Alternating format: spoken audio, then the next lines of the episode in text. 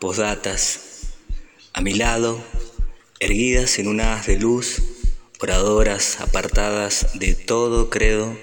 encienden un manto cristalizado, el receloso último rincón donde esparcen jugos de vidrio, campo de los sueños irrefrenables, obsesos a imaginar lo posible pues ya luego del inacible paso donde pudimos hacer pie, senderos lejísimo a ti, supe del pensamiento críptico que vierte